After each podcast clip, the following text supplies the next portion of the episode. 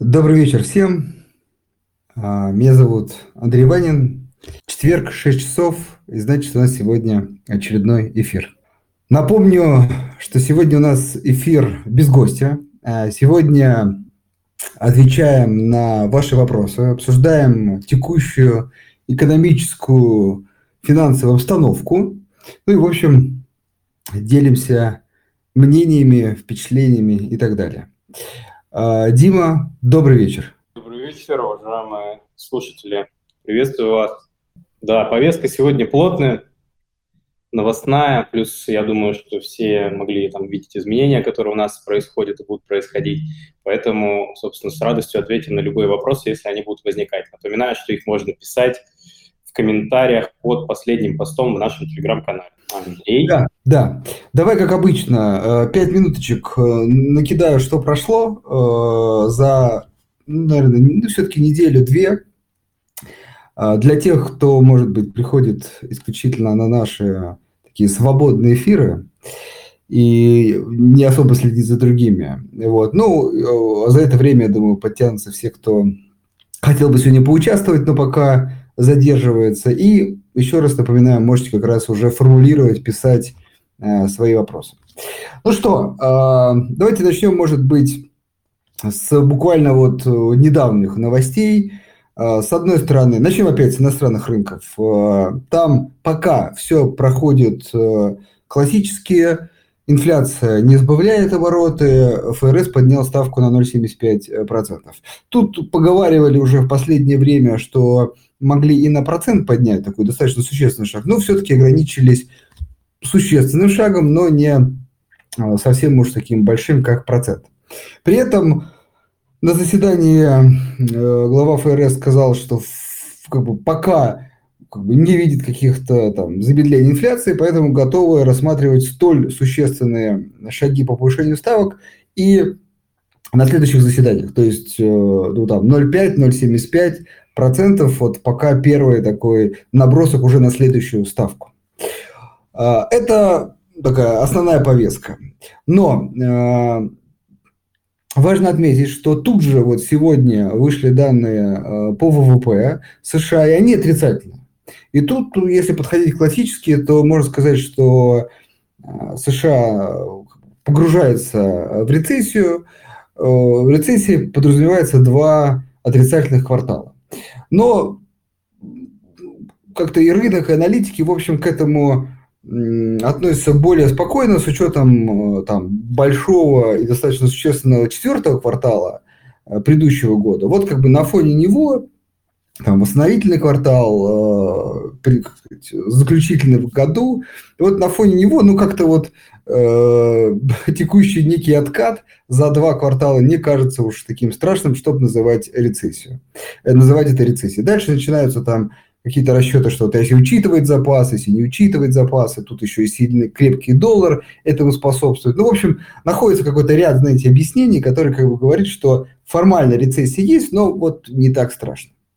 Но Наверное, наша повестка заключается в следующем, что э, мы э, аккуратненько акцентируем внимание наших, по крайней мере, слушателей на то, что в мировой экономике, в экономике э, США действительно уже начинаются такие экономические проблемы, связанные с высокими, с ростом цен.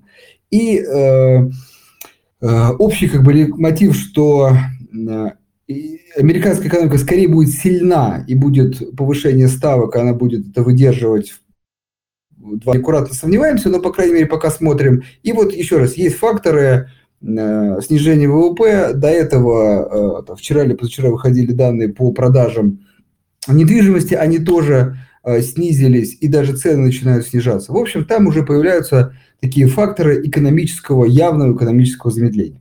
Почему это важно? Потому что если эти факторы будут все-таки более значимы, и в какой-то момент, самое главное, э, инфляция начнет замедляться, потому что потребительский спрос э, при снижении экономики тоже страдает. Вот тогда риторика ФРС может э, поменяться. И, на наш взгляд, инвестор, который еще так сказать, рассматривает и принимает риски инвестирования в иностранные акции, нужно быть как сказать, более бдительным. Пока скорее фон не в пользу роста на рынке, но еще раз, э, сейчас, на наш взгляд, ну не сейчас, во втором полугодии будет разыгрываться такая, может быть, не совсем понятная для новичков экономическая карта, когда чем хуже новость, тем э, более сильнее растут фондовые рынки. И это главная причина, почему это происходит, потому что рынок сразу начнет будет закладывать замедление роста ставок, а может быть в какой-то момент и э, прекращение этой, э, цикла повышения. А это хорошо для рынков. И даже, может быть, уже как следующий этап, даже снижение. Вот то, что, наверное, нам предстоит наблюдать следующий квартал. Мы, опять же, конечно, будем за этим следить, будем как-то комментировать, корректировать наши прогнозы, но базово они такие. Но все-таки на текущий момент, вот на 28 июля, все-таки ставка повышается, инфляция не замедляется, пока рынок под давлением. А, это э, если говорить о мировых рынках в целом. А, теперь, э, что касается российского рынка. Российский рынок, ну, опять же, я всегда э, двухсмысленное значение, плохо ли это хорошо, но все-таки тестирует, ну или, по крайней мере, тестировал да, неделю назад такие минимумы исторические. Сейчас за последнюю неделю-две некоторые компании даже существенно отрасли некоторые не столь, но, в общем, рынок чуть-чуть оттолкнулся от дна. Почему это, я имею в виду, хорошая или плохая новость? Опять же, смотря для кого. Кто уже, например, полностью в бумагах и хочет, чтобы рынок все-таки начал расти, наверное, это плохо. Для того, кто еще все-таки смотрит, ожидает или просто классически инвестирует часть своего ежемесячного дохода, то для, для них это, э, наоборот, хорошо, это возможность, все еще большая возможность закупаться по Э, недорогим ценам. Опять же, очень важно, если человек глобально все-таки верит в то, что это коррекция, а не какой-то там э, глобальный тренд на снижение рынка. Ну, мы, например, как раз из этих людей. Э, из положительного, помимо роста, выходили отчетности. И отчетности, которые выходили, ритейлер, ритейлеры отчитывались, строители отчитывались, металлурги отчитывались. И, ну, наверное, вот кроме металлургов, отчетности либо прям, кстати, Яндекс отчитывался, либо хорошие, прям вот хорошие, да, вот, либо, э, знаете, как э, такие э, средние как бы качества, но с учетом некоторых негативных ожиданий в общем на рынке, это тоже хорошо, да. Эм, соответственно, Пока, и вот на наш взгляд, причина текущего некого отскока роста в том, что циферки, да, вот цифры говорят о том, что российские компании, ну, как минимум, увеличивают выручку просто за счет э, роста цен. Надо понимать, что инфляция в России тоже присутствует. А, а вот дальше у некоторых компаний еще при этом получается не сильно снижать прибыль, потому что издержки все-таки в большинстве случаев растут быстрее. Вот. А у некоторых компаний, ну, пока прибыль просела, да, вот, например, опять же, тот же Яндекс. Но там и изначально была не столь существенная ставка на вот текущую прибыль. Там главное – рост. Наверное, э, металлурги вот тут э, как бы уже ожидаемо не очень хорошо отчитывались, особенно в производственных показателях. Действительно есть явное снижение в производственных показателях, но может быть не столь драматическое. Там, если кто-то ждал там, на 30, 40, 50 процентов – снижение, то пока э, там цифры менее э, значимые, но там как бы все, все по чуть-чуть съедает эту прибыль. Там и производственные показатели падают, и цены даже рублевые уменьшаются, а еще и растут издержки. И поэтому металлурги сейчас балансируют в некой степени на грани, в лучшем случае, нулевой прибыли, что тоже считается, наверное, хорошо для текущего времени. Остальные же компании увеличивают выручку, где-то э, прибыль даже растет, где-то не растет, но она присутствует. И, в общем, вот этот фон э, лишний раз доказывает, все-таки еще раз, наше мнение по российскому рынку, что э, не так все плохо, как можно представить, если взглянуть, например, на индекс МВБ за последние полгода и вот э, не смотреть отчеты. Кажется, что тут бизнесы должны уполовиниться. Это не так. И, на наш взгляд, по мере э, как бы, наверное, все-таки больших отчетностей э, при принятии этих э, историй э, рынок, ну, все больше и больше инвесторов э, будет э, как бы, ну, инвестировать в акции. Тут еще второй важный фактор, который хочется отметить, это снижение ставки Центрального банка на 1,5%. Напомню, это с уровня 9,5%, когда уже кажется, что мы близки к какому-то даже уже исторически низкому уровню для России. Центральный банк выбрал достаточно такой существенный шаг к снижению. И это говорит о том, что, ну, кажется, это говорит о том, что Центральный банк готов в некой степени там, мириться с рисками инфляции ради все-таки, скажем так, более быстрого стимулирования экономики. И вот здесь мы в первую очередь обращаем внимание на строительные компании, кстати, самолет отчитался, там феноменальные результаты, то есть в текущее время рост выручки прибыли там 60, 80%, выручка там, кажется, 60, плюс Э, прибыль 80 плюс. Единственная тут маленькая ремарка, что все-таки в первую очередь это первый квартал э, дал такой эффект, второй хуже, но тоже плюсовой, а вот все-таки насколько глубоки, глубо, глу, э, глубокими будут проблемы, будет, конечно, понятно третьим, может быть, четвертом квартале. Вот, этот все-таки рост, он такой, надо его воспринимать э, тоже немножко осторожно, еще раз с учетом первого квартала. Но понижение ставки такими быстрыми темпами с э, стимулирующими еще надбавками к этой ставке со стороны государства в виде льготной ипотеки, ну, дает надежду, что и строительная отрасль в целом, и, как следствие, там, может быть, частично металлургия, да и вообще экономика России получат такой ну, существенный импульс э, для роста. Ну, это выльется, соответственно, в финансовые показатели. Ну и, в общем, инвестор в какой-то момент поверит в эту историю, а еще его э, к этой истории может подтолкнуть снижение ставок на долговых инструментов. Это облигации и а, депозиты. Надо понимать, что они тоже зависят от ключевой ставки, и сейчас они будут тоже, ну, уже они отыграли эту историю, мы уже скорее начинаем прогнозировать следующее изменение ставок, оно, скорее всего, тоже будет, вопрос каким. Ну, в общем, однозначные э, ставки по депозитам, облигациям и потенциально двухзначные дивидендные доходности по акциям, это вот тот баланс, который, на наш взгляд, будет потихонечку перевешивать а, в сторону акций скорее в 2023 а, году. Напомню, мы все-таки здесь а, там, долгосрочные инвесторы смотрим все-таки на ну, хотя бы месяцы, а то, может быть, и год-два в текущей ситуации. Поэтому потихонечку баланс, на наш взгляд, будет смещаться в сторону акции. И вот тут э, классическое, моя, как бы, классическое мое описание ситуации – а, считаю ли я, что через год-два э, рынок будет выше? Да. А, может ли рынок еще сходить ниже до конца года? И вот тут, к сожалению, пока тоже да, потому что, в общем, новостной фон, и тут не надо забывать все-таки про первую часть, мировая экономика, скатываются в рецессию, ну, скорее, мировая экономика не скатывается, скорее там просто пока замедление темпов. Это может отразиться на снижении цен, а, например, вот никель, алюминий – падают и как следствие стоимости акций. Вот эти причины могут и какой-то еще новостной там фон э, могут толкнуть все-таки рынок ниже. Э, но, опять же, за, за последний там, наверное, месяц наша все-таки стандартная э, политика, она важно не меняется, что эти, эти уровни все равно надо воспринимать как точки для входа для более долгосрочных инвесторов.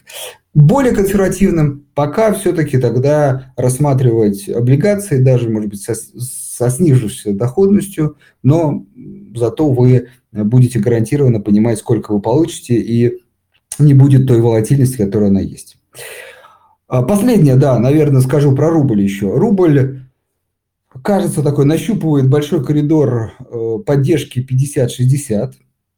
А, уже достаточно плотно говорят о возобновлении бюджетного правила в виде покупки юаня, и даже где-то мелькали, а, понятно, еще такие, как сказать, конспирологические истории, что сильно увеличился оборот рубль-юань, и может быть это и есть Минфин, но вполне может быть и это и частные инвесторы, потому что действительно, я думаю, сегодня тоже будем об этом говорить, а, Брокерские компании и банки вводят ограничения на валюту, это подталкивает клиентов, э, как сказать, это, знакомиться с новой, с новой иностранной привычной валютой. Юань, на наш взгляд, кажется уже в текущей ситуации вполне логичной историей. Вот, но все-таки сейчас это происходит либо в ближайшее время, но это э, увеличение ликвидности как раз дает возможность Минфину все-таки начать участвовать в курсообразовании, в том числе пары доллар-рубль, и ну, чуть-чуть ее снизить до более комфортных уровней, там, ближе к 70.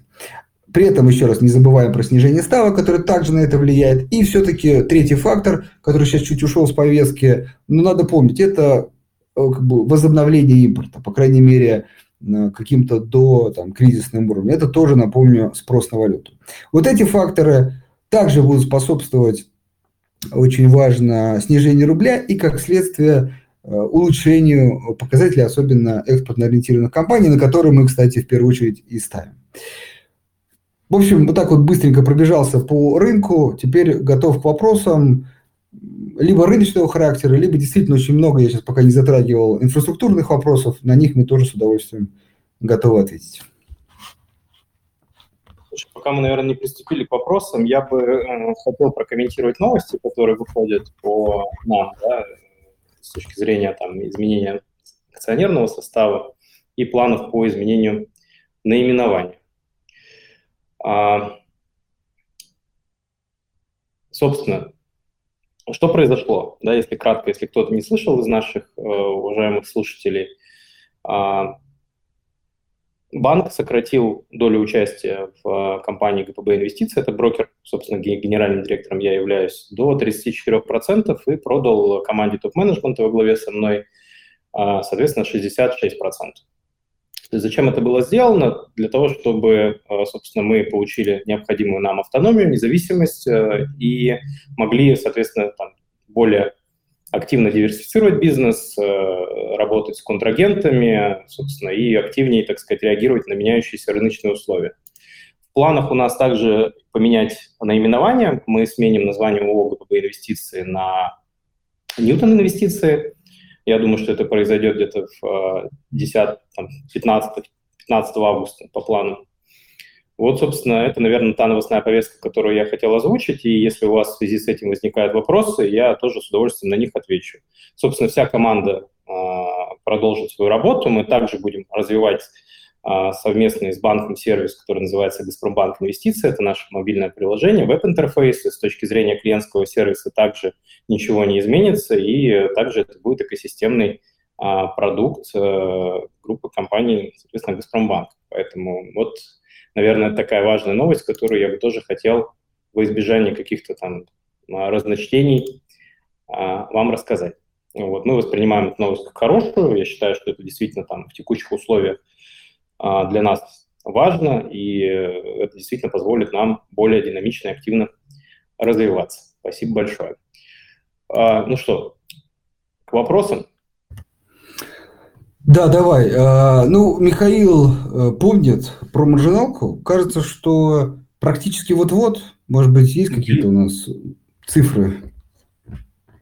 Мы планируем начать раскатывать на клиентскую аудиторию это где-то в 20-х числах августа. То есть это вот э, история, то есть сейчас идут активные тесты, мы э, над этой историей плотно работаем. Понятно, что э, там некоторые дополнительные, постоянно меняющиеся условия чуть-чуть смещают фокус внимания, ну и плюс волатильность и риски как бы мы тоже оцениваем, поэтому я думаю, что где-то вот, Михаил, уже вот-вот мы будем готовы этот продукт клиентам представить. Хорошо. А, вопрос э, от Кирилла. Поясните ситуацию с СПБ банком, почему дивиденды по префам 11 копеек, а по обычке 11 рублей – Э, Килл, к сожалению, э, СПБ банк знаете, не в таком плотном фокусе э, нашего внимания, не входит пока в такой в приоритетный список. Поэтому могу прокомментировать как бы в общем характере такое, знаете, совпадение. Может быть, знаете, бывает ошибка, может и там все-таки 11 рублей, и там 11 рублей. Но, может быть, и если разница, то обычно эта разница связана с тем, что в уставе прописано, что, например, по префам а, может быть, ну, какой-то прям зафиксирован, например, 11 копеек, или, например, 10-20% от чистой прибыли, а остальное по обычке. То есть э, важно очень помнить, наверное, такого сейчас общего характера, что В основном, конечно, мы привыкли к тому, что дивиденды по префам и по обычке одинаковые. Но, чтобы быть в этом уверены, надо э, в устав компании зайти. Прям можно вот, где его найти? Можно вот, я не раз проверял, прям э, там дивидендная политика, либо э, устав компании, вот и название. И вы в поиске вам прям дают как бы, ну, практически находят ссылку на документ на сайте компании. Вы его смотрите, и там ищете либо в политике, это прям весь документ про это, в уставе ищите дивидендная политика, и вот там должна быть такая фраза, что дивиденды по привилегированным акциям не могут быть меньше, чем по обычке. Вот если эта фраза есть, вы защищены от того, чтобы ну, там, держатели обычки, скажем так, себе не заплатили больше, чем преф. Если этой фразы нету, ну тогда риски держателей преф ну, высоки. И вот в этом же пункте вполне может быть написано, что, например, я сейчас уже чуть фантазирую, э, конкретно из ПБ, но может быть написано, что по префам 11 копеек, все фикс, но зато есть прибыль, нет прибыль, платим 11 копеек. Или, например, 10%, 20%, тоже какой-то фикс от чистой прибыли. И тоже, ну, как бы, ну, вернее, э, неважно, платим мы по обычке в этом случае, не платим, если есть прибыль, извольте заплатить э, там 10-15%. Поэтому скорее всего, с этим связано. А, что вот по СПБ сходу, к сожалению, не прокомментирую.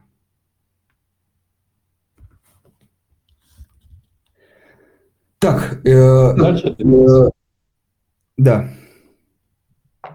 Угу. Идем дальше. Когда появятся условные сделки в приложении? Ну вот, собственно, мы готовим как раз к запуску маржиналки. То есть условные сделки – это такая необходимая, мне кажется, вещь, когда особенно клиенты работают с заемными средствами, поэтому мы стараемся эти два проекта совместить в одной точке. А, будет ли пара доллар-юань? Тоже в ближайшее 20. время, да. Ну вот сейчас мы сегодня э, уже в приложении вы можете увидеть пару юань-рубль. Собственно, мы ее запустили. Сейчас э, готовим э, кросс-курсы, там есть определенные технические сложности – я думаю, что где-то к 20 числам августа уже будет и доллар, и юань. Вот. Если у нас получится сделать это раньше, мы, конечно, об этом тоже сообщим. Да, вот Михаил, кстати, э, тут подсказывает, как пишет, его величество устав, но, видимо, действительно там в уставе прописано по СПБ 11 копеек. Что-то мне подсказывает. Так, идем дальше. Э, как вы считаете, возможно ли при падающем ВВП развиваться большим компаниям или нас э, в ближайшие годы ждут, ждет падающие выручки?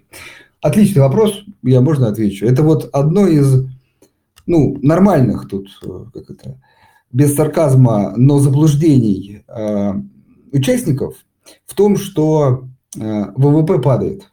Да, хотя сейчас кажется, ну, подождите, очевидно же падает, да, и даже цифры. Да, но падает реально ВВП. Это так называемое, если мы хотим померить вот как бы в штуках, вот в штуках мы вот больше производим или меньше, чтобы убрать эффект цены, то тогда вот да, мы смотрим э, номин, э, реальный ВВП, но мы живем на самом деле в номинальном ВВП, то есть мы живем в ценах. И э, при ну сейчас примерно, да, падение ВВП на 5%, но инфляции на 15%, номинальный ВВП, то есть в деньгах, вырос на 10%. Это очень важно, касается из, и США, которые вот сейчас там 0,5%, и России. А, поймите, а, как бы выручка, вот вы же про выручку потом переходите, это номинальный ВВП. То есть это сколько, на какую сумму товаров и услуг мы потребляем. И она растет. Это отсюда Э, рост выручки, там, X5, Магнит, Русагра, кстати, забыл сказать, самолета, да, потому что, ну, то есть в рублях покупается больше. И поэтому, э, э, как бы, ну, я, наверное, не знаю ни одной страны, даже в том числе, ну, может быть, Япония, да, там вот, где номинальный ВВП бы снижался. То есть реальным, да, там вот как бы борьба, да, но номинально растет везде, потому что плюс-минус инфляция есть везде, особенно сейчас. И поэтому фондовый рынок, он как раз вас и защищает от инфляции порой, даже, может быть, без роста экономики в натуральных выражениях, без роста бизнеса в натуральных выражениях. То есть, ну, производит столько же там, э, там нефти, газа, там, услуг, вот, например, МТС, да, и другие компании. Но при этом выручка растет, прибыль растет. Просто потому, что дорожают цены на все это. Поэтому э, нас не ждет э, с учетом снижения ставок и ну, неосторожно тут важно как бы так сказать, меньше фокуса на инфляцию стороны ЦБ, вполне возможно, что рост будет важнее инфляции. И, собственно, мы можем пожить в инфляции больше 4%, ну, не, не год-два, ну там как вот по прогнозам в 2024 году хотят уже к 4 а, свести, но может быть больше да, будет. Это не смертельно, но важно для акционеров. Они в этом случае будут порой расти просто за счет инфляции. Поэтому это важно помнить. И а это еще, кстати, а, производное того, почему рынок в целом все равно вещь растущая. То есть даже если вот, ну представим, на 10 лет мы плюс-минус производим тоже количество товаров и услуг, но цены растут. Через 10 лет вы увидите больше выручки, больше прибыли и больше фондовый рынок. Исключительно за счет инфляции. Это тоже важно помнить. Да. Так, э, э, сейчас ни одна, как бы ни, ни эфир, ни одна встреча не обходится без, без Газпрома. Ну, действительно, тема не, не, не, так сказать, не оставляет людей очередной вопрос. Э, в портфеле просадка по «Газпрому» минус 770 тысяч я думаю, рублей. Какие ваши прогнозы? Сколько можно ждать возвращения к уровню мая и выше? Э, второе. Где советуете читать аналитику по, по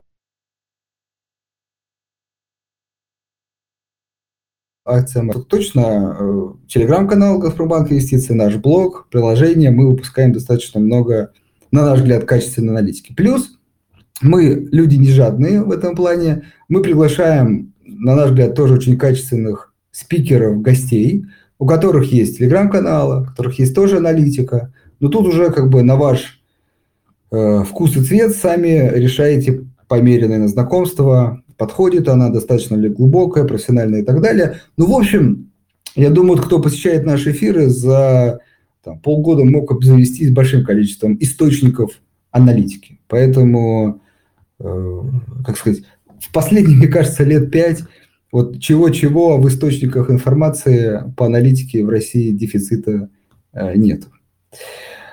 А, по «Газпрому» э, давайте так сформулирую. Считаю ли я, что теперь это ну, как бы, стандартная практика забирать прибыль компании через там, какие-то, знаете, временные налоги, да? Я думаю, что нет. Вот, поэтому все просто. То есть, если вы уже э, находитесь в «Газпроме», то точно, на наш, по крайней мере, взгляд, сейчас стоит расслабиться и ждать следующего года. А, цены на газ высокие, уже там первое полугодие э, какие-то исторические уровни выручки, прибыли у «Газпрома», Станет вопрос опять распределения ее в следующем году. Не буду ничего фантазировать, как оно будет, но э, как бы надежды на то, что дивиденды будут, они будут большие, будут. И вот это та точка, где вполне возможно уровень цен восстановится до, там, ну, до текущих уровней, с которых он сейчас скорректировался. То есть в «Газпроме» сейчас точно стоит уже не дергаться и ждать а, следующих дивидендов. Дим, может быть, ты что-то добавишь? Нет, я по в принципе по обоим пунктам с тобой согласен. Хорошо, тогда вот чуть-чуть к инфраструктурным вопросам. Как заявили э, топ-менеджеры в ближайшее время ГПБ? Это просто задано 18.04, я прокомментировал несколько позднее. Поэтому mm-hmm. давай все вопросы, которые были заданы до 18, кажется, 15 по этой части мы пропустим. Если у кого-то остались дополнительные, на них обязательно ответим. Вот давай, тут до 18-15, но он как раз немножко по другое. Какое у вас мнение да, по поводу идеи ограничений для неквалифицированных инвесторов? Считаете ли вы это защитой? Смотрите, Александр, ну, во-первых, это предложение, да, то есть никаких э, финальных решений по этому поводу еще не принято. Рынок активно эту историю обсуждает с точки зрения как бы нашего мнения по поводу э, ограничений. Э, считаем ли мы это защитой?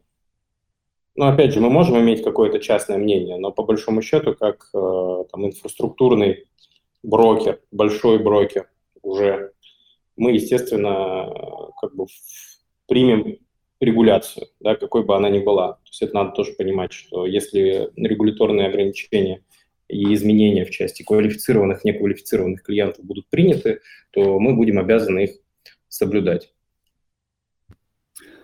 Окей. Okay. Зачем Далее. мы хорошо, кстати, от Максима, ты, ты зря пропустил. Зачем мы обсуждаем якобы кризис США? Ведь а я вот там... это следующий был вопрос, да. А, да. Зачем мы в наших условиях обсуждаем якобы кризис США? Ведь наш кризис а, и не снился, наверное. Да, и не Мне снился, кажется. то есть наш больше. А, Во-первых, Максим, да, да, да, позволишь, да. я немножко начну, а ты там, продолжишь, да, для разнообразия, что называется не все же на инфраструктурные вопросы отвечать. Мы считаем, что рассматривать контекст инвестиций в вакууме – это тоже как бы такое себе занятие. во-первых, мы зависим с точки зрения цен на сырье от а, общих положений дел в мировой экономике. Все-таки мы продаем сырье, зерно, металлы и многие-многие другие вещи. Да? И объем спроса на них, он напрямую зависит от того, в каком состоянии находятся те экономики, которые эти ресурсы потребляют. Поэтому, на наш взгляд, это а, важно и нужно обсуждать в контексте хотя бы того, чтобы понимать, какие отрасли и сектора внутри России будут наиболее привлекательными с точки зрения инвестиций. Вот, я бы так ответил. Да, только ну, добавлю, что ну, тоже, смотрите, нефть, газ, э, минеральное удобрение, сельскохозяйственная продукция, э, там, металл, цветные металлы, да и в некой степени черная металлургия, кстати, вот прошла новость, что Северсталь, кажется, могу попутать, или НЛК, а Северсталь все-таки грузила там часть, например, даже, даже конечной продукции, кажется, э, в Индию, да, то есть уже, видите, какой-то новый рынок сбыта. Да, большое, конечно, логическое плечо, как это говорят, далеко, проще говоря. Но, видимо, ценник настолько, как сказать, приятный на российскую сталь нынче, что э, готовы покупать так далеко. Вот, поэтому мы как бы равно часть системы, поймите, ничего не поменялось. Вот. И от того, что в мире меньше ездят, строят, что-то покупают, э, ну, мы тоже зависим. И коррекция цен вот на никель и алюминий – это вот проекция этой истории. Поэтому, конечно, это важно. Это, кстати, тоже такой, э, ну, скорее негативный драйвер для нашего рынка. Но, опять же, я повторюсь, в нашем рынке так много заложено негатива, что, так сказать, иногда еще один новый уже может, так сказать, не давить цену вниз, потому что действительно коррекция существенная. Следующий вопрос. Э, планируете... А, нет, он, да, Собираются ли брокеры, банки принудить Евроклир исполнять свои обязательства или будут сидеть сложа ручки, э, как все полгода? Э, пусть тогда своим капиталом. Отвечаю. Смотрите, ну, кстати, это хорошая тема для следующего эфира. Давай позовем кого-нибудь с московской биржи, потому что у коллег есть инициатива по подаче коллективных исков в рамках английского права. Они собирают, а, а, так сказать, клиентов которые пострадали в результате блокировки активов а, Евроклиром в НРД, и готовят коллективный иск, соответственно, в суды соответствующих юрисдикций, поскольку дело это затратное, хлопотное и сложное, а у московской биржи в этом смысле а, ресурсы для такого рода процессов есть, поэтому мне кажется, что эта инициатива хорошая и стоит ее поддержать не дай бог, чтобы все получилось. Я добавлю, у нас как раз вчера мероприятие было на московской бирже, и как раз э, представители биржи рассказывали о том, что действительно эта группа практически уже сформирована, в ближайшее время значит, какое-то первое заседание планируется. Вот. Единственное, что, Максим, просто, ну, как бы надо понимать, если, знаете, вот эти какие-то истории про международные суды, или крупные суды, там одно главное э, качество – это не быстро, вот это, к сожалению, все очень не быстро. Да? Медленно, да. Да, поэтому вот это да. полгода как бы собираться, как бы собирать фактуру, э, там, определить вектор, куда, как идти и каким образом, это тоже, ну, не быстро. Поэтому раб, очень важно, работа ведется. Просто вот, ну, к сожалению, это не так, что там быстро как-то куда-то написал претензию, и вот она уже рассматривается. Вот, хороший такой болезненный вопрос. Планируем ли мы вводить комиссию за хранение, да, за ведение остатков на валютных счетах? Если вы следите за нашими новостями, то с 1 августа мы вводим комиссию за хранение долларов и евро в размере 6% годовых. Они будут начисляться ежедневно в формате 0,017% от суммы. Если сумма больше 10, так, э, больше 10 тысяч долларов на тарифе инвестор э, и, соответственно, больше 20 тысяч долларов на тарифе или эквивалент на тарифе премиум. Да, такие планы, к сожалению, у нас тоже есть, они будут введены. А, да, тогда, ну, тут важно чуть остановиться и, э, ну, прокомментировать, ну, по крайней мере, там, с моей точки зрения. А, дорогие слушатели, смотрите, не хочется тут очень важно там пугать, но очень важно понимать, что, ну, до этого, да, когда эта тенденция только начиналась, а, скорее наша риторика была, э, ну, в том, что, ну, надеемся, что это не, при, не приведет к какому-то такому глобальному общей, общей тенденции. А, вот, ну, буквально сегодня новость, не будем называть, и другой крупный участник тоже там планирует в ближайшее время э, вводить эти комиссии. Важно понимать, с чем это связано. К сожалению, э, надо признать, что движение э, валюты, оно происходит через, там, ну, если мы говорим про доллар, через американские банки, евро через европейский банк. С европейскими еще уже все сложнее. С американскими начинает усложняться. То есть платеж идет дольше, платеж э, задерживается, платеж не проводится, запрашиваются дополнительные документы, где-то закрываются счета. То есть, в общем, эта история, э, к сожалению, э, ведет к тому, что, знаете, вот, как я тоже приводил пример, если с иностранными акциями случилось все очень быстро и все как бы резко заморозилось, то вот здесь происходит такая пока, по крайней мере, очень важная тенденция, такая постепенная заморозка, да, то есть все хуже, хуже, хуже, хуже. И э, с учетом того, что э, это риски, э, потом, как вот э, кто до этого, вот Максим приписал, видите, вот пусть отвечают своим капиталом, да, за действия там Евроклира и так далее, э, имея в виду российские компании. Вот, хотя тут российские компании, ну, явно ни при чем.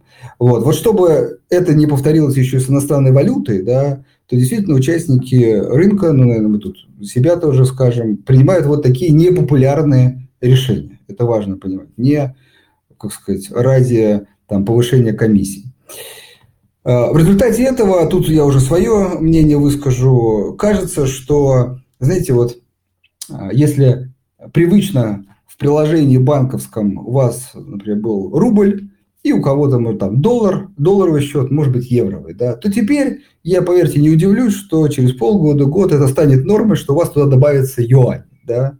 Вот, юань станет э, вполне привычной иностранной дополнительной валютой, а, скорее всего, даже заместит э, доллар и евро как э, ну, вложение в валюту, которая, скажем так, менее волатильна, э, чем рубль, и, собственно, для тех, кто ну, не хочет нести там, инфляционные или а, такие риски волатильности рубля, хочет все-таки в, менее, в более стабильной валюте. А, вот это юань. Поэтому, а, к сожалению, наверное, можно признать, что сейчас это уже тенденция, и тут, опять же, исходя из того, что я вижу, кто-то это раньше принимает, это позже, но, в общем, появляется новая иностранная валюта взамен классического э, доллара и евро.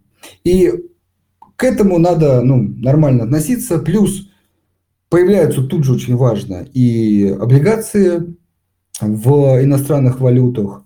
Э, соответственно, вы можете не просто держать юань, но и, собственно, инвестировать уже в облигации. Вот, например, Русал недавно размещался тоже можно было поучаствовать. Ну, я думаю, это, безусловно, не последнее размещение, то есть можно будет юань куда-то пристроить. В общем, вот такова действительность. Э, я думаю, к ней, к ней надо, как сказать, уже готовиться. И счетик в юане как минимум иметь, а как уже первый шаг что-то купить и так далее. Ну, собственно, через наше приложение это можете сделать. В общем, такова тенденция. Э, сразу говорю, не, не факт, что она, надеюсь даже, что она придет к какой-то конечной точке и будет заморожена, но какая-то сложность э, переводов, она присутствует, и вот дабы не допускать этой ситуации, принимаются такие меры. Так. Так, Э, ну, с банком можем кратенько прокомментировать, там такие же условия же, правильно? То есть... Да, они уже введены.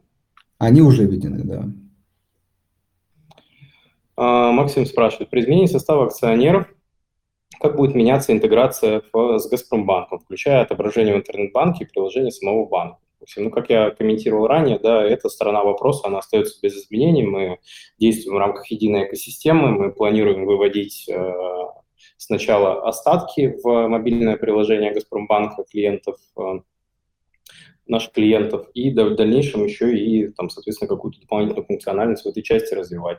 Также, как я говорил, приложение Газпромбанк инвестиций, оно никуда не денется, оно продолжит развиваться, и, в общем, в этом смысле все идет так же, как и до этого. Прям вот, в догонку, да. Ну, про организация скажется ли на клиентах, надо ли переключать договор, да, менять приложение и так далее. На все вопросы, соответственно, ответ э, отрицательный. Договор перезаключать не нужно, приложение не поменяется, реорганизация на клиентах не скажется. Будем также развиваться, добавлять новые инструменты, новые рынки, дай бог. И, в общем, все, э, много планов. С точки зрения бизнеса мы развиваемся там, крайне активно. Вот, хотел поделиться, что Науфор, это Национальная ассоциация участников фондового рынка, она проводит независимую премию – и в которой мы победили по итогам прошлого года в номинации, соответственно, самая быстрорастущая компания рынка. Номинация называется «Восходящая звезда». Вот, вчера приезжали, вручали. То есть в этом смысле мы планируем также активно развиваться и далее. Хорошо, а, такой а, прямой вопрос, но мы отвечаем на все. Меняется состав акционеров, так как ожидаете санкций на сам банк? Если говорить о причинах почему поменялся там акционерный состав, были приняты такие решения, то, соответственно, как я говорил ранее, э, фокус все-таки на возможностях, на получении автономии, независимости в принятии решений, скорости этих принятий решений и реакции на то, что происходит на рынке. Для нас это там на текущий момент ключевой момент для развития. Есть ли какие-то дополнительные а, плюсы? Да, наверное, есть. Риски в этом смысле снижаются. Окей, теперь про Санкт-Петербургскую биржу. Зачем биржа в Санкт-Петербурге заградительной комиссии на перевод бумаг? Выглядит как кухня, не внушает никакого доверия. Также прокомментируйте цепочку депозитариев СПБ биржи для гонконгских акций. Биржа не раскрывает. Ждешь, что я, да, прокомментирую? Я понял, хорошо. Ну, давай, мне сложно прокомментировать, я да. Комиссионную сторону вопроса с переводом бумаг мне сложно комментировать, потому что ну, не, мы не участвуем в принятии такого рода решений, поэтому мне здесь сложно э, что-то сказать. А, что касается цепочки депозитариев в части гонконгских акций, она не раскрывает и профучастникам в этом смысле. Как бы для нас ситуация э, так же выглядит, э, как и для вас. То есть в этом смысле все достаточно симметрично ну, с точки зрения коллег, как бы они добросовестно, по крайней мере, выполняли свои обязательства до этого. В целом я не склонен к тому, чтобы так уж прям э, такие риски видеть и подсвечивать. Да, ну, я, у меня нечего добавить, потому что действительно такая история, может быть, немножко неприятная в плане недостаточности информации, и она причем и внутри, ну, как бы, такая же, да, вот, поэтому просто не хочется фантазировать ничего тут, э, ни, ни в хорошую, ни в плохую сторону. Наверное, факт есть факт. Э, в текущей ситуации это просто дополнительные риски. То есть, если бы там не было текущей конъюнктуры, наверное, никто бы на это внимание не обращал. Сейчас это как это, это мост Евроклира и все остальное теперь под более пристальным вниманием. Так, э, от Максима э, вопрос. Э, брокеры активно пытаются продать первичное размещение корпоратов. Для меня это красный флаг. Какую комиссию эмитенты отсыпают брокерским компаниям? И опять же, ты замолчал, ожидая, что я отвечу. Не-не, я могу прокомментировать. Как... Максим, ну то есть я, честно говоря, не вижу здесь никакой изменения там, в части, что более активно, менее активно. есть, мне кажется, первичное размещение облигаций это всегда был а, такой понятный, доступный для клиентов инструмент получения фиксированной доходности и много размещений было в прошлом году, их активно брокеры промотировали э, среди своих клиентов. В этом году просто количество выпусков самих по себе их меньше происходит, да, и поэтому, может быть, может показаться, что там, брокера делают это чуть активнее, но на самом деле это просто связано с количеством а, выходов да, на рынок долга. Поэтому здесь, честно говоря, если можете прокомментировать, почему вы считаете, что это красный флаг, прокомментируйте, поотвечаем на какие-то конкретные вопросы.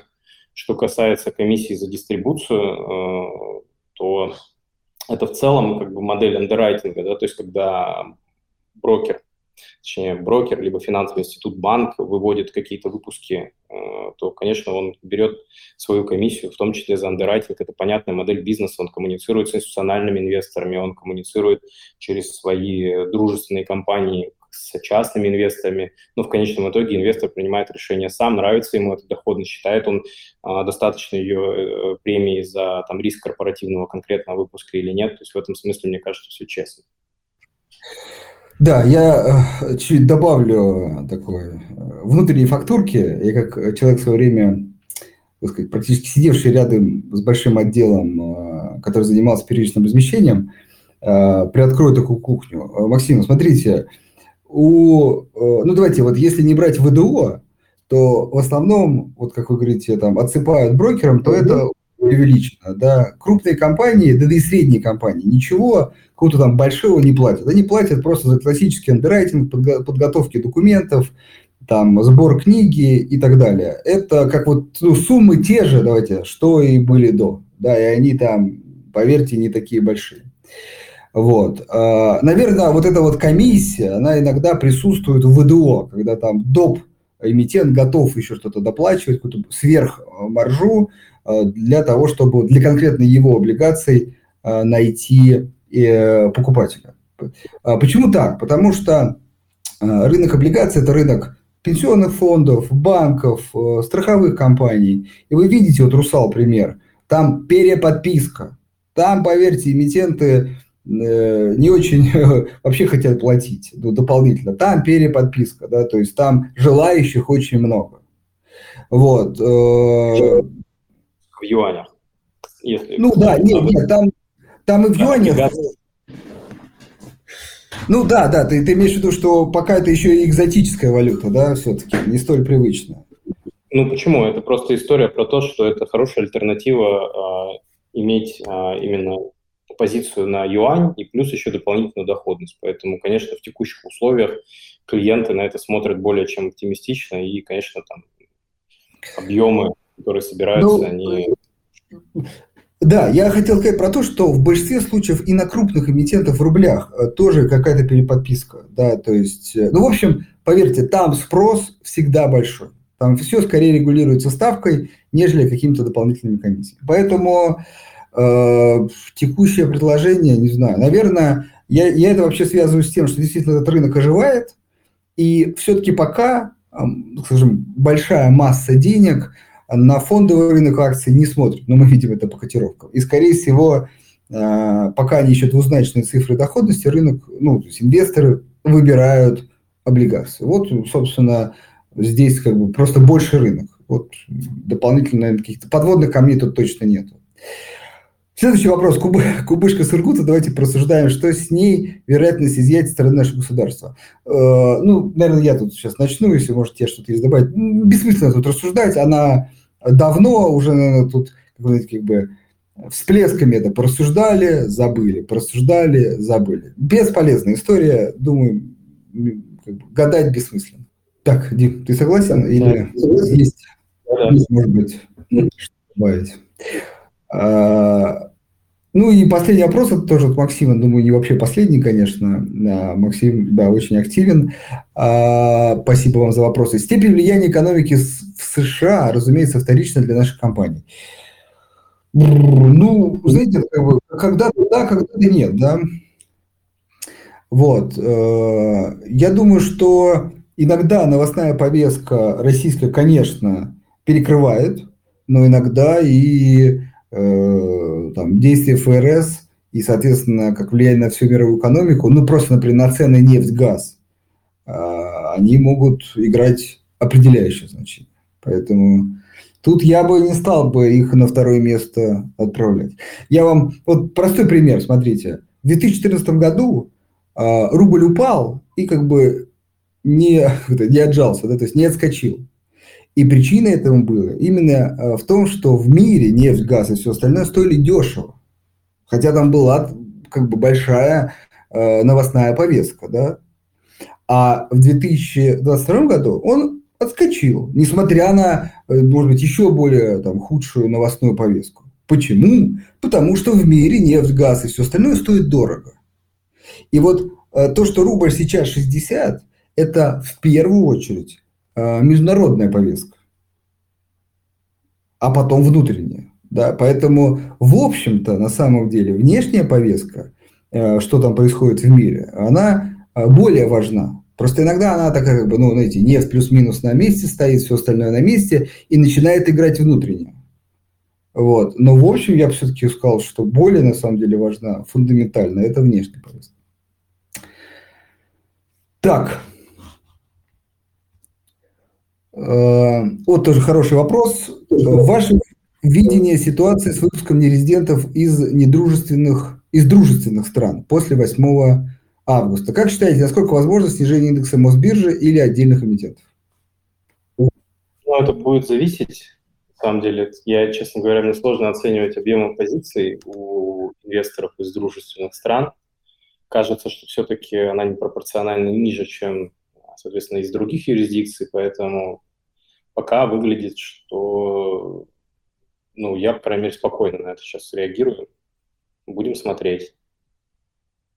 Но в любом случае, мне кажется, что объем акций, которые находятся в свободном обращении, нужно увеличивать, да, потому что это снижает в конечном итоге волатильность. Поэтому, если с этой точки зрения посмотреть, то новость для меня кажется нейтральной.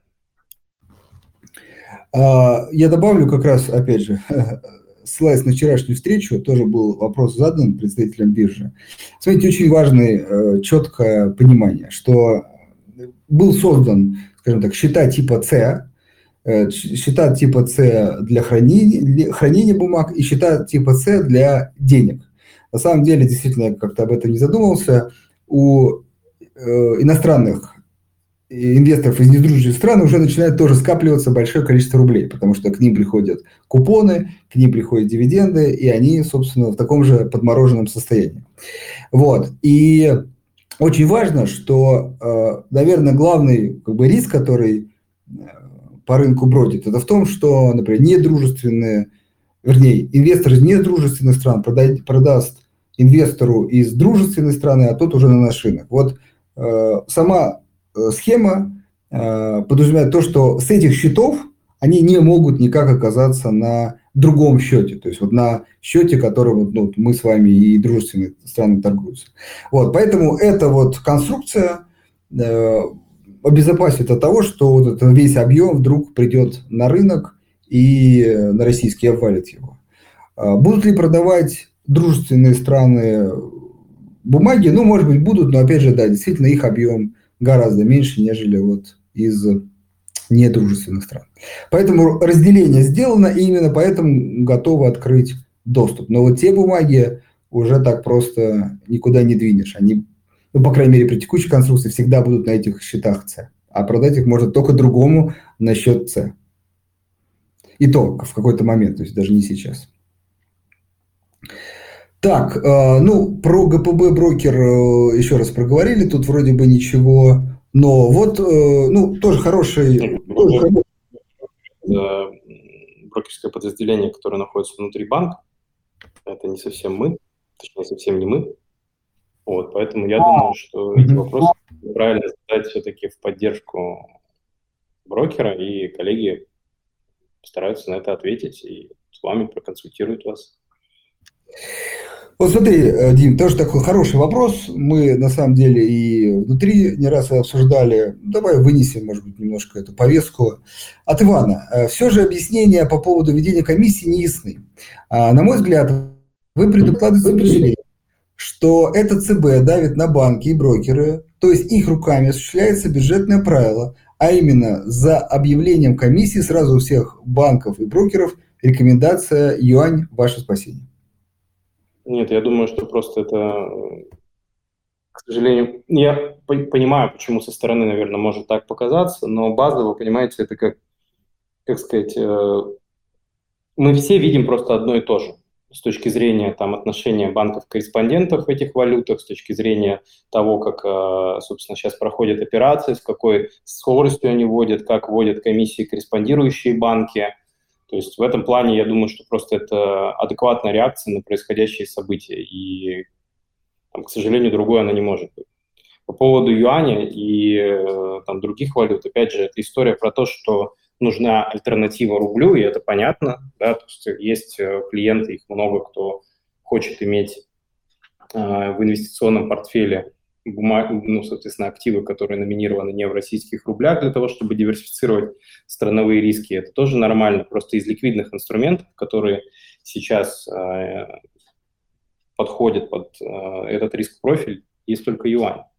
Да, понятно, что и рынок региональных расчетов и региональных валют будет развиваться, будут появляться и другие виды активов, например, там, не знаю, в перспективе может быть арабский дирхам, может быть, соответственно, валюты стран СНГ, но просто уровень там ликвидности, волатильности и других характеристик сейчас как бы делают юань такой вот понятной альтернативой. Да, я у меня тут чуть-чуть заглючило. Я добавлю, Иван, смотрите, вот э, хорошая, понятная фраза, что клиентов предупредили, дальше их проблемы. Вот э, можно я приведу пример, такой очень показательный, я просто вспомнил. Это 2000, э, то ли восьмой все-таки, то ли 14 давно все было, да. Ну, в общем, поймете, это валютная ипотека. Кажется все-таки, что это история восьмого года. Когда люди брали валютную ипотеку, пониже ставка, чем рублевая, все хорошо. Потом резко ослабевает рубль, и я лично просто помню, как штурмовали вкладчики, банки, там, запросы ЦБ, даже очень неприятные какие-то ситуации, я знаю – вот, ну, вроде бы они ну, как бы предупреждены, да, то есть, ну, вы берете валютный кредит, да, э, ну, как бы все, какие претензии могут быть, да, но э, надо понимать, что все-таки, ну, как бы люди, когда сталкиваются с такими ну, серьезными рисками, потом обращаются, ну, как бы, ну, там, к государству как э, к такому органу, который должен как-то эту проблему решить. Это первое. Второе, вот пример просто. Второе – это э, заморозка активов. Я могу сказать, что, ну вот, кто-то Михаил писал, и это, поверьте, не только частное мнение по поводу того, что, ну, давайте решите проблему. Да, хотя тоже можно было сказать, вы покупали через там Санкт-Петербургскую биржу бумаги, как бы, ну, причем тут государство, причем тут брокерские компании и при этом, ну, претензии же предъявляются, да. А теперь представьте объем э, как бы долларов вообще, ну, то есть это даже не иностранные акции. И как бы в какой-то момент, опять же, мы не говорим, что это вот скоро случится и надеемся не случится, но они замораживаются. Что происходит? Ну, как бы, все говорят, ну, мы знали о своих проблемах, собственно, ну, не повезло. Нет, конечно, это вызывает, к сожалению, ну, как минимум, какое-то негодование. Поэтому тут я не думаю, что есть общая повестка, да, но каждый, наверное, понимающий э, как сказать, субъект этой финансовой системы хочет эту проблему заранее решить. И, собственно, вот эти действия, они призваны к этому. А, а юань все просто, да, тут как бы вторая экономика, ну вот близится, там, как считаете, в мире, да, а, развивается, дружественная страна, тут просто нет другой альтернативы. Все. Поэтому э, мягко намекают юань, э, меняйте доллар на юань. Да, собственно. Хотя при этом, еще раз, давайте не забывать, мы тоже предлагаем, есть еврооблигации. Причем есть еврооблигации, которые уже торгуются на бирже, которые вы можете купить. Вы остаетесь в долларе, но начинаете получать доход в рублях. Пожалуйста, получили доход, дальше по мере решите, конвертировать его в доллар, в юань. Это тоже вариант, не только юань. Пожалуйста, еврооблигации тоже инструмент решения этой проблемы. Есть варианты. Но просто важно об этой проблеме ну, как сказать, намекнуть уже не просто словесно. Это тоже ну, как бы надо понимать. Так, ну, как бы, время еще есть, ускоряемся. Я думаю, Недавно... что повестка такая плотная, поэтому давай еще 10-15 минут. Давай, давай, давай, да. Да, недавно прочитал, э, что компанию Селегдар включили в котировальный список первого уровня московской биржи. Что это значит для компании? Э, ну, я могу сказать тоже, тут небольшой знаток, но э, там обычно для каких-нибудь пенсионных фондов, страховых компаний, у них есть определенные требования, какие бумаги они могут покупать. И вот, например, там могут покупать только первого уровня. Соответственно, эти бумаги могут попасть в списке каких-то очень консервативных фондов. Наверное, более другого преимущества от, от этого я особо не вижу. Да, все так. Так, ну вот давай тебе не инфраструктурный вопрос, а экономический, да, то есть тоже интересный такой. Ваш прогноз по Западу? Рецессия или стагфляция? Mm. Ну, Запад большой. Если про, про Штаты, наверное, конкретно говорим, или про Европу, все-таки ситуация сильно отличается. Какую, какую экономику ты хочешь услышать, мое мнение? Ну, это вопрос, наверное, к э, Михаилу, да? Сергею. Ой, Сергею, Сергею. Ну, э, о, кстати, Сергей, да, э, добрый вечер. Сергей был у нас недавно в гостях. Вот, как раз разговаривали про э, Норникель и так далее. Э, Сергей, э, ну, наверное, Европа и США все-таки вот две такие важные экономики, которые под аббревиатурой Запад. Да, ну, я думаю, что если говорить про ситуацию там, в Европе, она выглядит там сильно хуже, чем в Соединенных Штатах, объективно. То есть там и уровни инфляции, я думаю, что они будут все-таки выше да, в Европе по сравнению со Штатами и механизмов для, так сказать, э, урегулирования этой проблемы тоже э, изыскать будет сложнее, да, которые бы не нанесли дополнительных таких серьезных побочных эффектов. Э, сырьевая зависимость все же да, по региону выше, вот, чем в Штатах.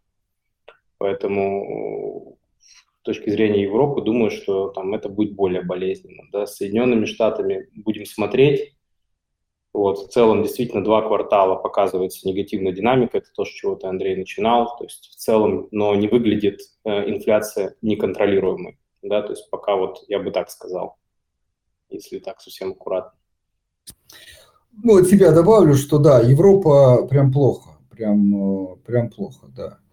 Вот. Э, может быть, как ни странно, торможение там, мировой экономики им чуть-чуть облегчит жизнь, но просто где-то условно в Китае будут меньше ездить потреблять или в Индии, и э, энергоресурсы им достанется э, побольше, по, по более приемлемой цене. Наверное, вот так. А в США вот очень важно, на мой взгляд, здесь вообще ничего страшного не происходит. Некая коррекция действительно как бы в свое время напечатали много денег, теперь побочка, теперь мы боремся с этой побочкой, вот, получаем как бы другую побочку, такой бесконечный, э, знаете, э, эффект, да, это как я, наверное, сейчас вот мне аналогия пришла, вот, когда э, в свое время куда-нибудь едешь, такой, старом автомобиле, и у тебя руль вот постоянно гуляет, да, и ты то ну, как бы вправо, он слишком вправо, потом влево, вправо, и ты постоянно так вот подруливаешь, да. Вот так как э, все-таки экономика очень инертная история, ей очень сложно, на самом деле, на мой взгляд, опять же, управлять, поэтому центральные банки всегда чуть-чуть перебарщивают, недобарщивают, всегда нужно вот эти вот меры то в одну, то в другую сторону. Много событий меняется. Поэтому сейчас такой некий уклон в сторону кризиса, но, на мой взгляд, ничего критичного там не происходит. Все это лечится я сейчас про США очень важно, включение, опять же, печатного станка, если вдруг в какой-то момент там экономика начнет прям сильно заваливаться. Вот. И там эта проблема решаема. В Европе, поймите, э, проблема глубже. Там э, как бы ну, рост энергоресурсов, рост цен на их продукцию, она становится менее конкурентна, просто где-то закрытие заводов, и это уже не решишь, к сожалению, печатанием денег, да, потому что сколько бы вы ни напечатали, как бы газ для вас просто будет дороже от этого, да, а, поэтому вот там, э, не знаю, какой-то большой, может быть, долгий путь их зелен, зеленого перехода, и отвязки от энергоресурсов, но это слишком длинный путь. Скорее, изыскание других источников энергоресурсов, э, но это тоже не быстро. Поэтому в Европе все сложнее и надольше, вот так, на мой взгляд. Да, на мой взгляд, достаточно подробно на эту тему. Так, Михаил, если это к нам вопрос по поводу наших э, изменений, то чуть-чуть уточните, чуть-чуть расширьте. То есть если аргументируете свое мнение, потому что у меня в этом смысле позиция чуть другая. Я считаю, что все-таки это в нашем отношении и все изменения, которые происходят, должны в конечном итоге очень позитивно отразиться на самом сервисе, на нашем росте, на потенциальных рисках. Поэтому в этом смысле я считаю, что это хорошо. А, Сим спрашивает. Проблема в том, что брокеры не ищут решения ситуации с Евроклир, которые говорят, что это, ну, соответственно, из моего опыта общения с менеджментом брокеров крупных банков, говорят, что это дорого и нет мотивации. Clearstream, Clearstream за расконвертацию сквозь санкции придумал. Но все-таки, Максим, расконвертация – это одно дело, да, потому что как бы, в конечном итоге сам оригинальный актив, он находится, соответственно, на хранении в наших институтах. Да? Когда речь идет об американских бумагах, которые заблокированы, здесь какую-то конвертацию придумать крайне сложно, потому что оригинал бумаги находится, соответственно, на счетах вышестоящего депозитария не у нас. Поэтому это все-таки разные ситуации. Что касается подходов к решению, сказать, что там участники ничего с этим не делают, тоже не совсем корректно. То есть в этом смысле как раз э, готовятся иски, ведется правовая работа. То есть в этом смысле действительно там с Андреем соглашусь, это просто процесс, который требует длительной подготовки, чтобы вероятность его позитивного разрешения была выше. Потому что подать неподготовленный иск в этой ситуации, это гарантированно его проиграть. Поэтому здесь я все-таки не соглашусь. Тут еще добавлю тоже немножко внутренней кухни. Коллеги очень, кстати, плотно работают как бы, видите, действительно, Запад – это же не только Европа, ну, вернее, это или Европа и Америка, как раз с американскими коллегами, да, которые тоже попали под эту проблему. И там тоже ребят как бы думают, как ее решать. Поэтому дружественная и недружественная страна, но иногда интересы сходятся. Поэтому там тоже ищутся какие-то компромиссы, как бы, может быть, более, еще более, как сказать, объединить усилия. Окей. Э, вот интересный вопрос. Э, я просто один раз уже отвечал на этот вопрос э, в свое время. Такие, знаете, классический уже готовый ответ. Зачитаю вопрос. Максим пишет, красный флаг в финансах Тут не бывает бесплатного ланча. Когда тебе что-то активно продают, значит, это не в твоих интересах. А, ну, вот тут, правда, вы дописали в финансах. В свое время мне спрашивали не про финансы, это вообще я всегда отвечал, ну, зайдите тогда в магазин, как бы в любой, значит, все там как бы подвох. Да, ну, поймите, мы кучу товаров и услуг э, покупаем, которые, ну, собственно, нам нужны. Понятно, что продавец заинтересован в продаже, но тут как бы вин-вин, да, э, у него свои интересы, у нас тоже свои интересы, да. Вот, если вы добавляете в финансах, ну, особенно с учетом, ну, ну давайте, ладно, возьмем корпораты. Ну, и вот размещение облигаций – это уже там 20 лет истории. Какой подвох вы там нашли? Ну вот, давайте. Я вам тоже так же, без ВДО. Да, какой там подвох в итоге? Я не вижу. В условиях, когда ставки снижаются, да, и крупные, действительно, там системообразующие корпораты предлагают доходность над кривой при первичном размещении с премией. Я тоже соглашусь, Андрей, с тобой, что здесь...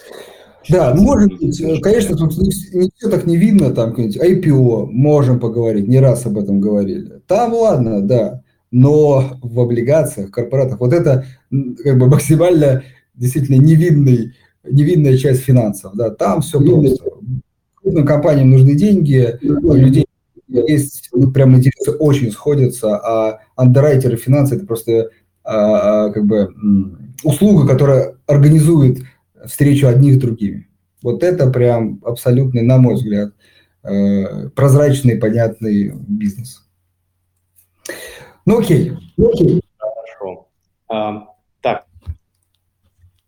А, ну, здесь вопрос про функциональность приложения. У нас на эфире есть модераторы, которые одна из задач которых собирать предложения по изменению функциональности и, соответственно, ее дальше в продуктовую команду нести. Поэтому Мария здесь, мы все эти вещи в качестве условной заявки, а, приложения, соответственно, функции уведомления, мы это все запишем, оценим и вернемся.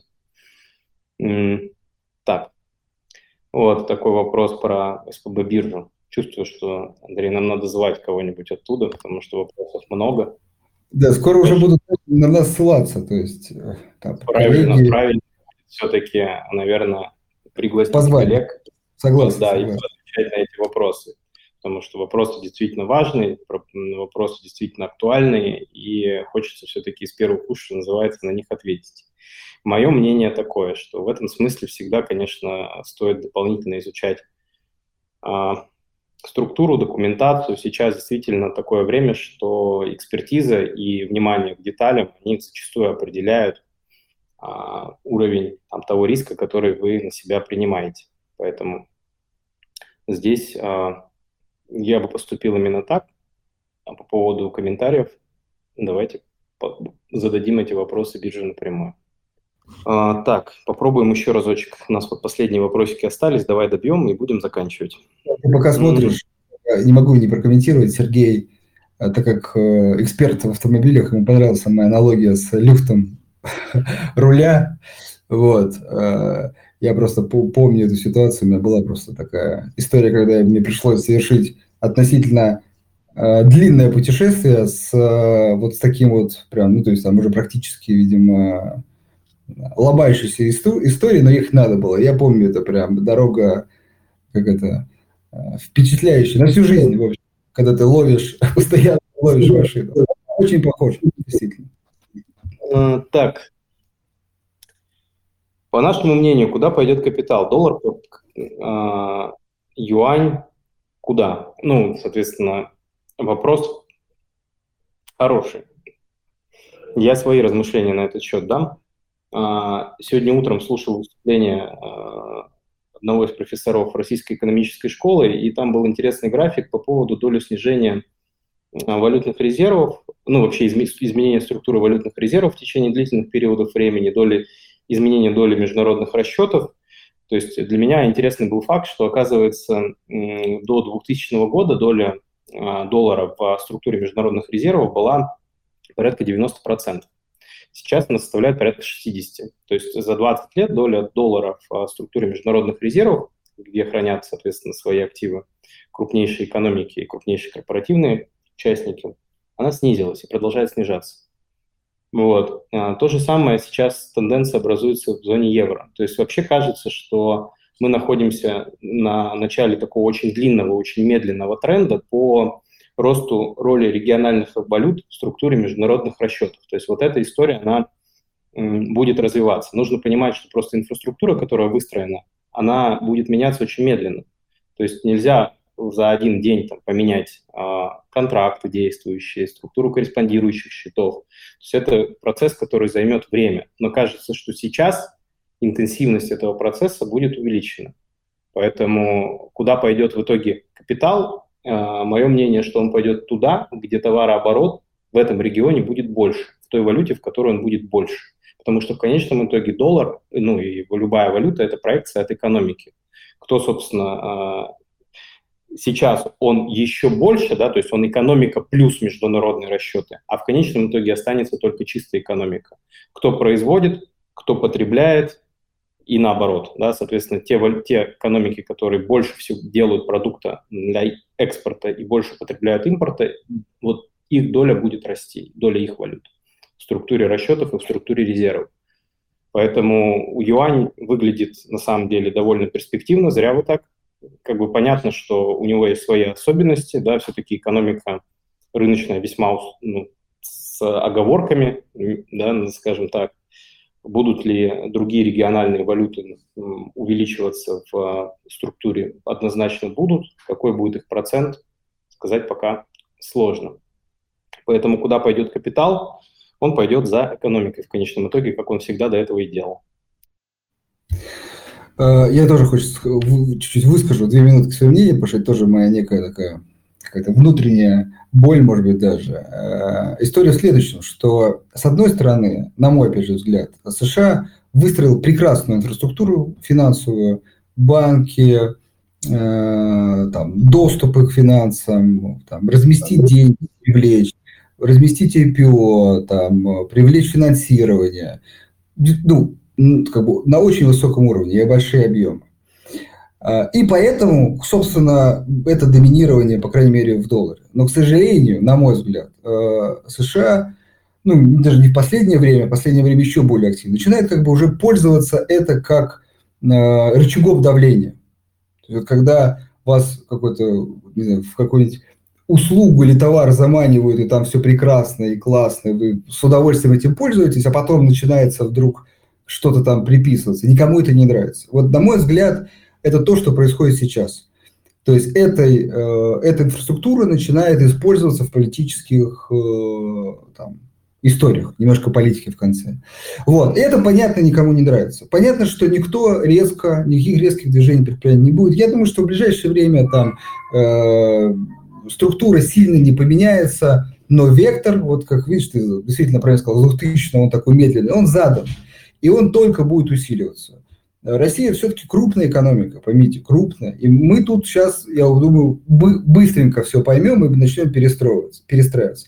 Другие участники тоже э, видят вот эти там заморозки резервов, вот это экономическое давление, отрезание от системы и так далее. Тоже они как бы понимают, что это есть рычаг. Они под давлением, то есть они теперь как бы встроятся в эту структуру в опасности. И вот это э, по-любому будет приводить к поиску альтернативы. А экономика номер два при всей любви к Евросоюзу, к сожалению, ну, к счастью, может быть, это Китай. И с его населением, с его потенциалом, с его э, динамикой роста. Напомню, что в Китае сейчас инфляция 2,3%, там 2,5% последние цифры, да, при том, что в США там 9,1%. Да, то есть уже вопрос, какая валюта стабильнее. Понятно, что по привычке все все равно бегут в доллар, но как сказать, все меняется. Ну, Поэтому... А вот мы далеко от этой темы не ушли. Что самое интересное, что Китай-то в этом заинтересован как никто. Да? То есть он является основным бенефициаром происходящих изменений в структуре международных расчетов, потому что альтернатив, ну, как бы это окно возможностей, которое открывается очень редко. Экономика очень взаимозависима от Соедин... с Соединенными Штатами. Да, доля импорта и экспорта там больше 60% тотал, почти 70%, и в одну, и в другую сторону. И развязаться по э, части хранения золотовалютных резервов Китая, по части структуры международных расчетов удобнее повода уже не будет. Поэтому я думаю, что мы все-таки увидим, как э, это не только там инициатива со стороны нас, которые оказались под давлением да, в части э, доллара и евро. Но эта инициатива, она должна быть поддержана Китаем, потому что, еще раз повторю, что удобнее моменты это сделать, а они от этого тоже зависят еще больше, чем мы в структуре международных расчетов. Для них уже не будет. Поэтому, на мой взгляд, это сейчас не, там, не популизм и не попытка всех там, снавигировать на юань под, не знаю, каким-то, видимо, заговором, а это действительно здравая экономическая логика, которую абсолютно правильно крупнейшие институты транслируют своим клиентам. Ну да, я тут даже от себя добавлю, что, наверное, нам оно сейчас уже начинается навязываться со стороны вот этих ограничений, а другим участники как бы просто наблюдают и начинают, так сказать, применять на себя. Вот, э, посмотрим. То есть э, все, конечно, может поменяться, но, в общем, тенденция очевидна. И, в общем, тут ничего не поделаешь. Так, э, короткий вопрос мой про гонконгский доллар. Да. Как мы его оцениваем? Да, опять же, ну, как бы, Александр, все относительно, да, то есть, там, спроси вы меня там, год назад, как мы оцениваем, ну, региональная валюта, да, там, с определенной механикой, как бы, поведения, да, нужная для, там, решения определенного рода задач части там, конкретного региона, импортно-экспортных операций, все, что с этим связано. Сейчас э, в силу там, изменившихся альтернатив и их рисков выглядит нормально. Вот вопрос просто, как вы его приобретаете, где он хранится в конечном итоге, какая там под это будет подведена расчетная инфраструктура, мы что скрывать сами под, там активно этим вопросом занимаемся. Потому что валюта сама по себе, она а, бы не имеет ценности, имеет ценность ее мобильность, ее хранение, а, возможность ее использования, а для этого нужно подвести определенную расчетную инфраструктуру, открыть корреспондирующие счета, установить линии, там, наладить платежную архитектуру. То есть все это как бы это процесс. Ну, я думаю, что мы тоже будем это делать. Да, э, от себя прокомментирую, все-таки давайте тут тоже, гонконгский доллар это все-таки региональная валюта, тут без заявок на какое-то там доминирование и так далее. Э, дальше просто как бы, ну, взаимосвязь от там, деятельности конкретного ЦБ, от их экономики, плюс-минус. Э, ну, то есть это все-таки не юань. Вот, давайте так. Как альтернатива может быть, но не юань. Вот. Ну, наверное, больше пока добавить нечего. Давай последний вопрос. Э, еврооблигации Россия-28. Что скажете? Ну, наверное, я тебе скажу, вот еще одна альтернатива просто классическому доллару и с доходом. Правда, сейчас доходности там совсем маленькие, там уже сопоставимые с, наверное, надежными иностранными облигациями или даже государственными облигациями. Но это еще одна из причин все-таки потому, что это способ выхода, решения проблем сейчас с э, долларами, классическими долларами вложения. Поэтому если вас единственное 28 год не смущает, просто ну, достаточно большой срок, не в том, что там риски погашения, а просто э, облигации с большим сроком это чуть большая волатильность, нежели там двухлетняя, трехлетняя. Вот если это вас не смущает и доходность устраивает, то это еще раз отличная альтернатива э, классическому, э, классической безналичной валюты смотреть гонконгский доллар к американскому доллару за последние 20 лет. Вот, диапазон колебаний достаточно узкий, ну, если из плюсов, да, отмечать, то есть бумага, о, валюта ходит примерно 7,70 за гонконгских долларов за американский до 7,85-7,90,